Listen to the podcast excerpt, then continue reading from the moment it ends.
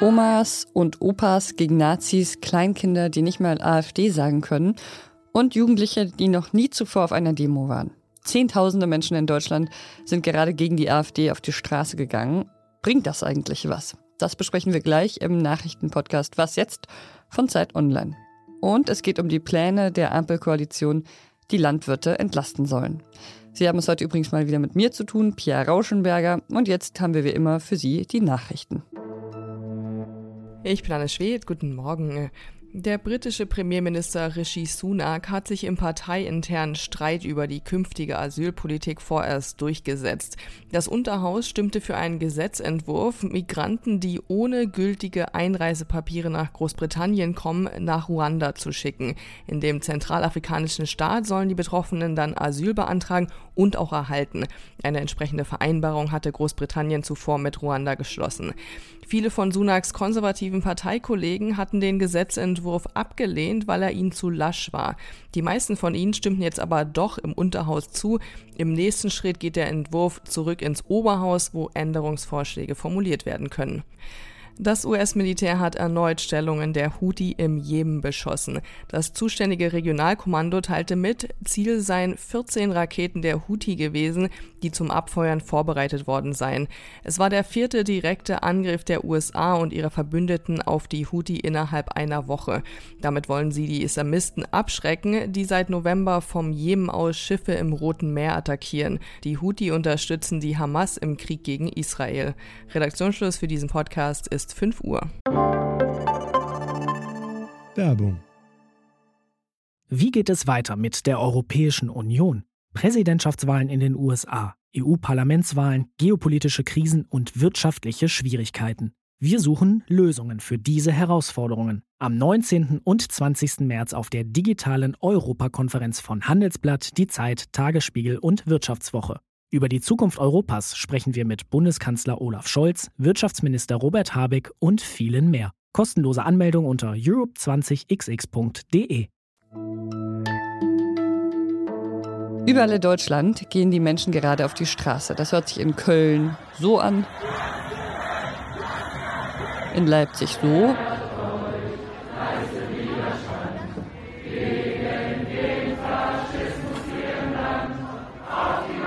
und in Schwerin so. Zehntausende haben diese Woche gegen die AfD protestiert. Über den Druck, den die Demos möglicherweise entfalten können, spreche ich jetzt mit dem Protestforscher Simon Teune von der FU Berlin. Guten Tag. Hallo.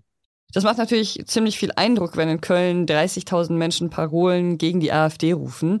Aber wahrscheinlich wird das AfD-Wähler nicht davon abhalten, die Partei zu unterstützen, oder? Ja, genau. Also die Wahrscheinlichkeit ist relativ gering, dass man Leute, die bereit sind, die AfD zu wählen, davon überzeugt, dass das doch keine so gute Idee ist. Die Proteste haben eher eine andere Funktion, nämlich ein Signal zu setzen für die Menschen, die an der Demokratie interessiert sind, dass es tatsächlich an der Zeit ist, sich jetzt damit zu beschäftigen, was da auf uns zukommt und auch die Institutionen an ihre Verantwortung zu erinnern in der Situation, dass nämlich demokratische Institutionen geschützt werden müssen und dass Demokratiefeinde eben bereitstehen, genau diese die Institutionen zu deinstallieren. Das heißt, die Demos sind vor allem ein Signal an diejenigen, die zwar nicht die AfD wählen, die aber auch nicht auf den Demos sind, um denen quasi zu sagen, hey, in unserer Gesellschaft passiert gerade was Schlimmes ein Rechtsruck und wir müssen alle zusammen was dagegen tun. Man sieht erstmal, es gibt einen, äh, eine, einen großen Bedarf daran, diese Haltung überhaupt erstmal sichtbar zu machen, weil die Meldungen sind ja gerade sehr stark dominiert gewesen von einem Rechtsruck, von rechtsextremen Deutungsmustern und die Proteste zeigen jetzt eben, es gibt sehr viele Leute, die das anders sehen, die diese Entwicklung nicht haben wollen, die am Erhalt unserer Demokratien Interesse haben. Manche Demos werden ja ziemlich allgemein als Demos gegen rechts gelabelt. Andere fordern ein AfD-Verbot. Aber viel konkreter wird das meistens auch nicht. Würde es den Demos denn gut tun, wenn sie noch klarere Forderungen stellen würden? Oder ist es gerade sinnvoll, wenn es eher um die Symbolik geht und die Aufrufe nicht zu detailliert, nicht zu konkret werden? Also erstmal gilt, je konkreter es wird, desto kleiner ist dann die Schnittmenge der Leute, die das noch genauso in der Form mittragen. Die Proteste jetzt haben tatsächlich die Funktion, tatsächlich einen Weckruf zu zeigen. Diese Proteste sind sozusagen erstmal ein Auftakt gewesen, um sichtbar zu machen, es gibt sehr viele Leute, die das nicht mittragen wollen.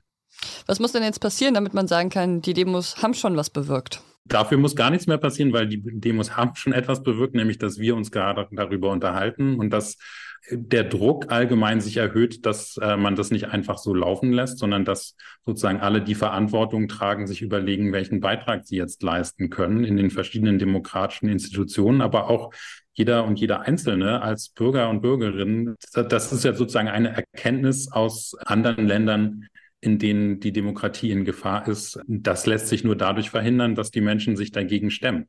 Okay, und wenn es jetzt Menschen gibt, die davon vielleicht auch durch diesen Podcast hören, die selbst noch nicht auf einer Demo waren oder vielleicht auch schon demonstriert haben und die sich jetzt denken, okay, was kann ich denn jetzt tun gegen den Rechtsruck? Was würden Sie ihnen raten? Also ich glaube, das Wichtigste ist, dass man selbst nicht passiv bleibt und sich das Ganze anguckt von außen, sondern dass man tatsächlich sich eine Form sucht, in der man aktiv werden kann. Das ist entweder bei solchen Protesten, aber das ist auch nicht jedermanns Sache.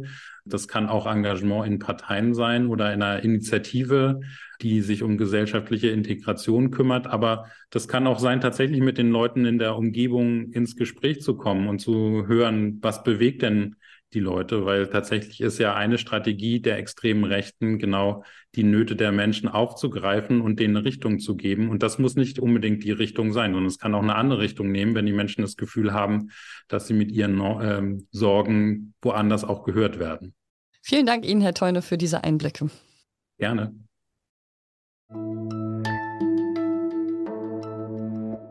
Und sonst so? Wir haben diese Woche im Podcast ja noch darüber gesprochen. Die Ungleichheit wächst weiter. Dagegen wollen auch die etwas tun, die davon eigentlich profitieren. Die Superreichen. Kurz gesagt, sie wollen Geld abgeben, beziehungsweise sie bitten ihre Heimatländer, ihnen Geld abzunehmen. Mehr als 250 Milliardäre und Millionäre fordern von den politischen Entscheidungsträgern, die sich zum Weltwirtschaftsforum in Davos treffen, dass sie Vermögenssteuern einführen sollen. Proud to pay more. Das steht über dem offenen Brief, den diese Superreichen unterzeichnet haben. Sie wollen mehr zahlen, schreiben sie da, weil das ihren Lebensstandard nicht grundlegend verändern werde oder dem Wirtschaftswachstum ihrer Nation irgendwie schaden werde. Aber es werde extremes und unproduktives privates Vermögen in eine Investition für eine gemeinsame demokratische Zukunft verwandeln. Aus Deutschland hat zum Beispiel Ise Bosch unterschrieben, die Erbin des Bosch-Unternehmens. Und auch Brian Cox, der in Succession mitspielt, hat auch unterschrieben. Menschen mit viel Geld haben ja in der Regel auch viel Einfluss. In diesem Fall bin ich mir fast sicher, dass ihre Worte verhallen werden. Trotzdem interessant.